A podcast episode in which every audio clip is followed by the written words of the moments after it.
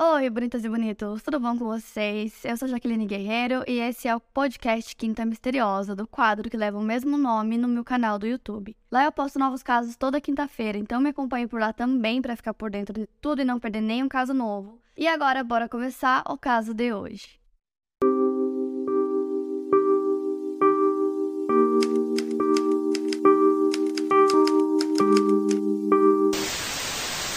Zara Baker nasceu no dia 16 de novembro de 1999 em Wagga Wagga, Nova Gales do Sul, na Austrália. Filha de Adam Baker e Emily Derrich, os dois conheceram quando Adam tinha um pouco mais de 20 anos e a Emily ainda era uma adolescente, então eles começaram a se relacionar e ela engravidou. Algumas semanas depois da Zara nascer, a Emily estava sofrendo com uma severa depressão pós-parto e achou que a melhor solução naquele momento seria entregar a filha ao pai, e foi o que ela fez. O Adam levou a Zara para casa dos avós em Newcastle, que fica a mais de 600 quilômetros de distância de Wagga Wagga. Com o tempo, o Adam foi afastando a Emily da filha, que acabou vendo a Zara pela última vez quando a criança tinha apenas 8 meses de idade. Já em 2004, o Adam, os pais dele e um dos irmãos dele resolveram se mudar e levaram a Zara junto. Eles foram para Giro, no estado australiano de Queensland que é uma comunidade que em 2016 tinha um pouco mais de 350 habitantes, então bem pequenininha mesmo. E lá toda a família conseguiu empregos em uma fábrica de açúcar local chamada CS Airs Invicta. Quando estava na pré-escola, com mais ou menos 6 anos de idade, a Zara recebeu o diagnóstico de câncer nos ossos. Sua avó levou para uma cidade maior, com mais estrutura, para que a Zara pudesse fazer o tratamento da doença. Foram 18 meses de internações e liberações. Por conta da doença, os médicos acabaram retirando algumas partes do pulmão da Zara e a sua perna esquerda precisou ser amputada, o que fez com que ela precisasse usar uma prótese. Além disso, todo o tratamento afetou permanentemente sua audição, fazendo com que ela tivesse que usar um aparelho auditivo. E durante todo esse processo, o Adam não permitiu que a mãe da Zara tivesse contato com ela. Então, sempre que a família materna da Zara tentava entrar em contato para saber como ela estava, para tentar ver a menina, eles não deixavam. Então, eles sempre mudavam o telefone ou mudavam o endereço e assim, a Emily, mãe da Zara, nunca conseguia contato com a filha. Enquanto a Zara estava fazendo o tratamento, ela tinha ido para essa cidade que era um pouco maior com a avó, né, para fazer o tratamento, e o pai dela não foi junto, o Adam, ele ficou naquela comunidade que eles moravam, ele ficou por lá e ele passava muito tempo em um site chamado IMVU, onde basicamente as pessoas criavam personagens 3D para interagir, para trocar mensagens. Então, basicamente as pessoas poderiam ser quem elas quisessem, né? Elas poderiam criar um personagem e assim o Adam conheceu algumas pessoas e uma delas foi uma mulher é, norte-americana que tinha o nome de fada gótica no site. E essa mulher que ele conheceu se chama Elisa Fairchild. E ela era nove anos mais velha que ele na época, ela morava na Carolina do Norte. Então eles iniciaram um relacionamento e em julho de 2008 a Elisa viaja até a cidade do Adam e eles se casam. A pequena cerimônia aconteceu no quintal da casa dos pais do Adam. Então ela foi morar com ele e ela contava muitas histórias sobre a vida dela para qualquer pessoa, para os vizinhos, para a comunidade. Histórias que não eram verdadeiras. Então ela dizia que ela já tinha trabalhado para a polícia, que ela já tinha sido baleada, que ela já tinha trabalhado como caçadora de recompensas. Então assim, haviam muitas coisas que não estavam claras desde o início ela omitia e mentia sobre muitas coisas. Ela nasceu em Hickory, na Carolina do Norte, e ao todo elas eram em três irmãs, ela era do meio. E desde sempre ela mentia compulsivamente e era considerada uma pessoa manipuladora. Quando ela se casou com Adam, ela já tinha três filhos que eram de pais diferentes e ela já tinha se casado seis vezes. Nos sete anos anteriores, ela já tinha morado em 42 endereços diferentes, ela tinha acumulado muitas dívidas e ela também tinha sete condenações por ter passado cheque sem fundo em lojas. Em algum ponto, ela teve um relacionamento com três homens ao mesmo tempo e quando ela se casou com o Adam, ela ainda não tinha se separado do último marido, então ela e o Adam nunca foram casados legalmente. De acordo com os ex-maridos dela, ela frequentemente batia e negligenciava os três filhos que ela tinha. Em 1993, ela tinha se separado de um de seus maridos e aí ela começou um relacionamento com Darrell Putnam, que era um homem surdo e vivia com sua mãe na mesma rua que a Elisa morava, em Cherryville, na Carolina do Norte. A mãe do Daryl, chamada Marge, tinha ressalvas em relação ao relacionamento dos dois, já que a Elisa era conhecida na vizinhança por ser uma mãe negligente e abusiva. Segundo a Marge, a Elisa fazia uma de suas filhas ir para a rua usando cadeira de rodas, alegando que a menina sofria de câncer, sendo que na verdade não havia nada de errado com ela. O Daryl acabou se tornando o quarto marido da Elisa e logo depois do casamento ela começou a simplesmente sumir de casa por dias com o dinheiro que o Daryl ganhava trabalhando em uma fábrica de tinturas. O casamento acabou quando Daryl encontrou a Elisa em casa com outro homem e ele voltou andando para casa da sua mãe, que ficava a cerca de 12 quilômetros da casa deles, e atualmente ele mora em uma casa ao lado da casa da mãe dele. Já o quinto marido da Elisa foi o Jeffrey Allred. Ele era um homem de 1,90. Ele era bem robusto, mas ele começou a apanhar da Elisa, que batia nele usando um taco de beisebol e jogava pedras nele também. Eles nunca se divorciaram oficialmente porque o Jeffrey tinha medo de enfrentar a Elisa no tribunal. Já a mãe do Adam, a Karen, ela tinha ressalvas desde o início quanto a Elisa e quanto ao relacionamento dos dois, mas pouco tempo depois deles casarem, né? Aí eles decidiram ir para os Estados Unidos, que era onde a Elisa morava, né, antes. Então o Adam se muda com ela para os Estados Unidos e ele leva a Zara junto. Então eles foram para Hickory, que era a cidade natal dela, e durante esses primeiros meses foi muito difícil para Karen, mãe do Adam, porque ela disse que aconteceu tudo de forma muito repentina, tudo muito rápido, e ela nunca sabia direito é, onde o Adam estava morando, como as coisas estavam. E na verdade ele foi morar com os pais da Elisa no começo, eles ficaram lá durante seis meses, só que aí eles foram expulsos. Posteriormente, o pai da Elisa teria sugerido que a expulsão aconteceu por conta do uso de drogas da filha dele. Então, no meio de 2009, os três foram morar em Granite Falls, também na Carolina do Norte.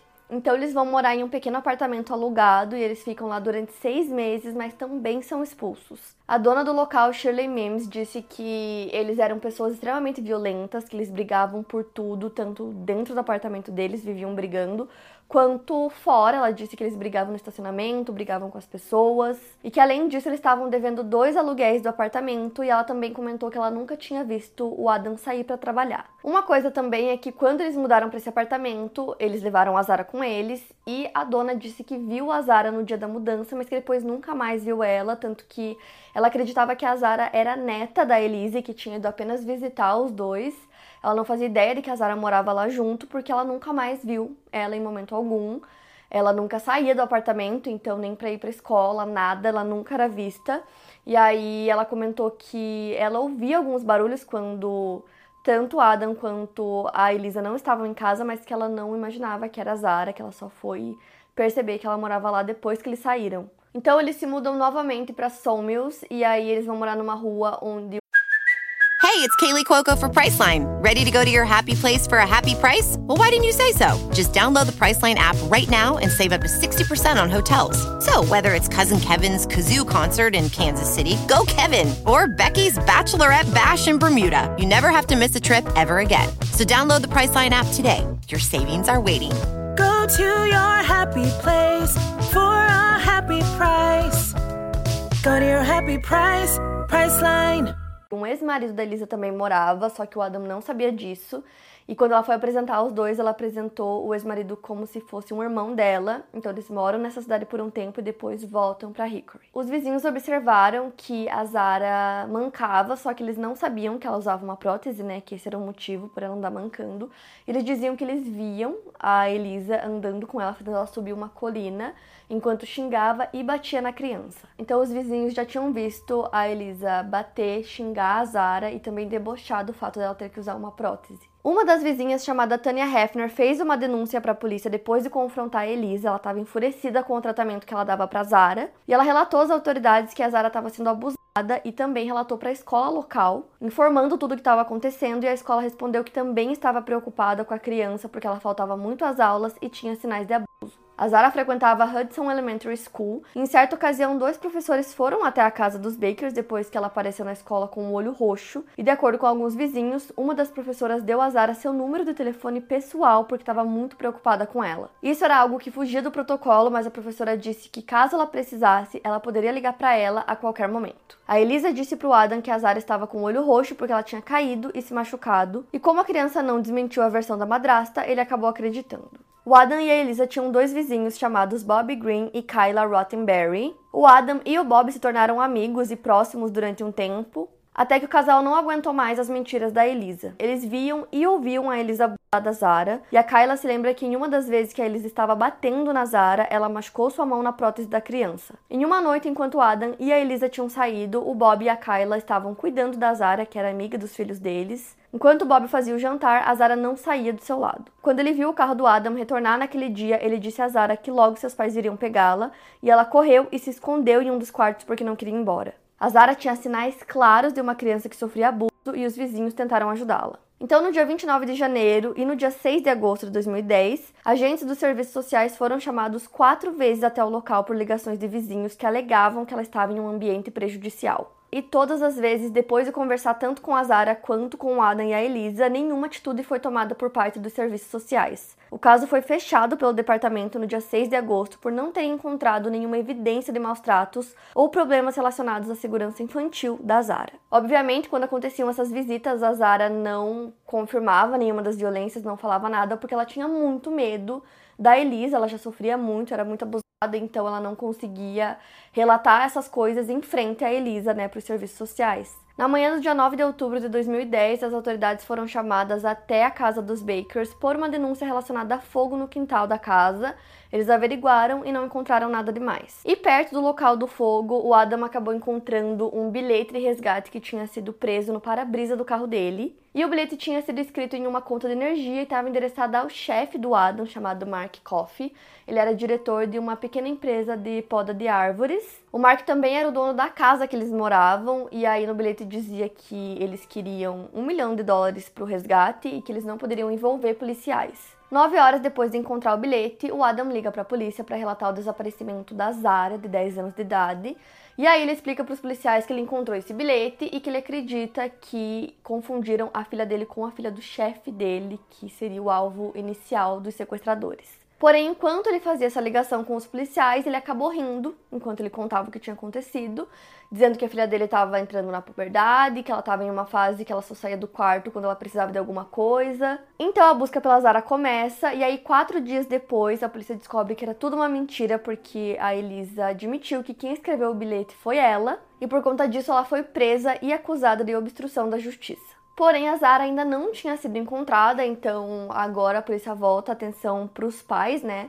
Para a madrasta e para o pai dela, para descobrir o que tinha acontecido. E aí a Elisa disse que na verdade ela não tinha sumido no dia 9, como eles relataram, que na verdade ela já tinha desaparecido cerca de 15 dias antes, por volta do dia 25 de setembro. Então a polícia começou a questionar o Adam como que ele não tinha percebido que a filha tinha sumido há 15 dias, como ele entrava e saía de casa todos os dias e não percebia que a filha não estava lá. Ele respondeu que a Elisa era muito manipuladora, controladora e abusiva. Ele disse que na época ele estava sofrendo muita pressão no trabalho, então ele saía de casa antes da Zara acordar e quando ele chegava à noite ela já estava dormindo. Ele também disse para a polícia que ele checava a filha todos os dias no quarto e que ela parecia estar na cama dormindo e que era o que ele achava, mas que poderia ser alguma outra coisa que tinha sido colocada na cama para parecer ser a Zara. Então agora a polícia tinha pelo menos uma data da última vez que a Zara tinha sido vista, né, no caso 25 de setembro, e aí eles começaram a checar os registros telefônicos tanto do Adam quanto da Elisa e perceberam que eles tinham que mudar um pouco o foco da investigação. Segundo o registro do GPS do Adam, ele estava em Conover, que fica a mais de 30 quilômetros de distância da casa deles. Já a Elisa estava em uma floresta nas proximidades de Hickory. Testemunhas oculares foram capazes de confirmar que viram o Adam em Conover, então a Elisa passou a se tornar o foco da investigação. Duas semanas depois de ser presa, a Elisa levou a polícia ao leste dos Apalaches, onde ela alegou que era o local onde o GPS estava marcando naquele dia. O Adam foi preso em outubro de 2011 por acusações não relacionadas que incluíam agressão com arma mortal, mas foi liberado sob fiança não muito tempo depois. Depois, junto do seu advogado, a Elisa teria dito à polícia que depois de falecer, a Zara teria sido desmembrada e as partes do seu corpo foram colocadas em sacos de lixo e depois enroladas em um edredom e uma capa de carro. Ela disse que sangue, fluidos corporais e pedaços de ossos poderiam ser encontrados no ralo da banheira e orientou a polícia sobre onde estariam os restos mortais da menina. A Elisa indicou a lixeira onde ela e o Adam teriam descartado o colchão, o cobertor e a capa do carro que foram usados para transportar e esconder as partes do corpo. No início de novembro de 2010, no dia 11, restos mortais foram encontrados enquanto a polícia vasculhava uma área ao longo de Dudley Shows Road, no condado de Caldwell, e nas margens e águas do adjacente Gunpowder Creek, onde Elisa já havia levado eles anteriormente. A polícia procurava nas margens do riacho e mergulhadores estavam verificando a água. Além disso, foram feitos três buracos de até 3 metros de diâmetro para procurar por evidências. Os restos foram analisados no laboratório do Departamento de Investigações do Estado e foram encontradas apenas algumas partes de um corpo, todas separadas. Uma perna protética foi encontrada na Crystal Road, na mesma área rural onde os restos foram descobertos em 11 de novembro. No dia 13, os restos mortais encontrados foram identificados como sendo da Zara, e os legistas afirmaram que os restos eram consistentes com as características da Zara devido ao câncer nos ossos. A Emily, mãe da Zara, viajou da Austrália para os Estados Unidos depois que ela soube da notícia e visitou a casa onde a filha morava com o pai e a madrasta. A polícia pretendia utilizar o DNA da Emily e do Adam para formar um perfil para Zara, e eles conseguiram comparar o DNA de um dos ossos com o DNA retirado de alguns itens que pertenciam a ela. A polícia também vasculhou um aterro sanitário e a casa dos Bakers, onde no quarto da Zara foi encontrado um espirro de sangue no teto. Além disso, vasculharam áreas onde a Elisa tinha vivido anteriormente e drenaram dois lagos em busca de mais restos mortais. A autópsia concluiu que a Zara foi desmembrada após a morte e que foram utilizados dois instrumentos de corte diferentes para isso. O crânio dela não foi encontrado na época. O relatório não especificou a causa da morte, mas conseguiu concluir que a Zara teve duas costelas quebradas anteriormente durante sua infância e possivelmente durante o seu tratamento contra o câncer, e a causa da morte declarada no relatório foi de violência homicida indeterminada. Os investigadores procuraram pelos registros médicos da Zara e eles perceberam que havia apenas um registro médico dela no período de dois anos que ela viveu nos Estados Unidos. E era muito estranho que só tivesse um, já que ela tinha um histórico de doença grave, né? Então ela precisava fazer visitas recorrentes ao médico. Em dois anos ela tinha ido apenas uma vez. A polícia acredita que a Zara faleceu no dia 24 de setembro de 2010 e que seu corpo foi desmembrado e espalhado pela floresta no dia seguinte. E durante esse tempo da investigação, Elisa já estava presa e na prisão ela escreveu uma série de cartas que ela mandava para um site sobre crimes chamado Serial Killers Inc. E esse site é bem conhecido nos Estados Unidos por vender e publicar algumas correspondências e até vender trabalhos artísticos feitos na prisão por serial killers e criminosos notórios. O dono do site se chama Eric Jane, ele disse que começou a receber essas cartas da Elisa depois de ter entrado em contato com ela logo que ela foi presa. Então a Elisa alegou que a Zara morreu por conta da doença dela. Ela disse que naquele dia ela tinha saído para buscar dinheiro, que ela ficou fora de casa por 15 minutos e que quando ela voltou a Zara não estava respirando ela disse que tentou fazer manobras de ressuscitação por cerca de meia hora, mas que não estava funcionando e que ela não ligou para emergência porque estava com medo. Nessas cartas, ela alega que ela e o Adam não foram os culpados, que eles não fizeram nada contra Zara e que depois que ela estava morta, o Adam teria feito algo horrível, dando a entender que ele teria desmembrado o corpo, algo que o Adam nega. Ela também disse que ela estava junto do Adam, ajudando ele a se livrar dos restos, o que é mentira, não tem como ser verdade, porque naquele dia ela estava em um lugar, o Adam estava em outro, que foi confirmado pelo GPS, por testemunhas oculares também. E naquele dia ela fez muitas ligações para ele, o que não faria sentido se eles estivessem juntos. E ainda em novembro, a polícia estava investigando acusações de bigamia contra a Elisa, que é basicamente quando a pessoa se casa ainda estando casado com outra pessoa, e aí ela respondeu que quando ela foi para a Austrália para casar com o Adam, ela acreditava que ela poderia, porque o ex-marido já teria entrado com o processo né, de divórcio, o que não aconteceu, então ela ainda era casada. A polícia também descobriu que em 2009 ela teria recebido uma quantia de 10 mil dólares de um homem da Inglaterra, mas eles não conseguiram relacionar isso com a bigamia. E aí, em um dos mandados de busca realizados pela polícia, que foram divulgados em dezembro de 2010, um informante disse que a Zara estava em uma casa na Carolina do Norte com dois homens, e um dos homens disse que fez algo muito ruim e precisava deixar a cidade. Um dos homens era associado à madrasta da Zara, mas não era o pai dela, não era o Adam. O informante também disse à polícia que a Zara havia sido abusada pelos dois homens e que ela tinha sangue em suas partes íntimas e pernas, segundo o mandado de busca. O informante disse à polícia que recebeu a informação sobre o suposto abuso de um amigo que soube disso através da sua irmã. A polícia foi até essa casa para confirmar todas essas informações e eles encontraram um colchão que tinha uma grande mancha escura no meio. O informante disse que os homens não chegaram a admitir ter assassinado a Zara, mas que eles disseram que eles poderiam ter batido na cabeça dela. Mas assim, não foi possível comprovar nada relacionado a isso, porque a Elisa nunca contou o que realmente aconteceu. Ela sempre fica nessa narrativa de que a Zara morreu por conta da doença e ela nunca explicou o que de fato aconteceu com ela. E nisso, os advogados da Elisa apresentaram um documento pedindo a redução da fiança dela, dizendo que ela estava cooperando, que ela estava ajudando a polícia a encontrar os restos mortais. E a cooperação na investigação fez com que a acusação de homicídio dela fosse reduzida a uma acusação de homicídio em segundo grau, evitando que ela pudesse receber como pena é, execução por injeção letal na Carolina do Norte. O Adam foi preso no meio de abril de 2011 por falsa identidade, que ele fez para conseguir que uma companhia elétrica fosse até o apartamento dele. Ele já tinha seis acusações por passar cheques falsos e também por ter alugado uma, um maquinário e não ter devolvido. Além disso, ele já havia brigado fisicamente com um dos parentes da Elisa por dinheiro. E nisso, a mãe do Adam, vó da Zara, viaja para os Estados Unidos para apoiar o filho e, acima de tudo, para descobrir o que realmente tinha acontecido com a Zara. E o visto do Adam tinha inspirado, então ele era um imigrante ilegal nos Estados Unidos, então ele não podia trabalhar e ele era monitorado pela imigração norte-americana. A Elisa foi acusada em fevereiro de 2011 e em setembro do mesmo ano, mesmo depois de ter negado que essa a enteada, ela se declarou culpada de homicídio segundo grau, com agravantes, e foi condenada a 18 anos de prisão estadual. Ela fez um acordo judicial e evitou ser levada a julgamento dessa forma, evitou ter que responder diversas perguntas que ficaram em aberto sobre o que realmente aconteceu naquele dia.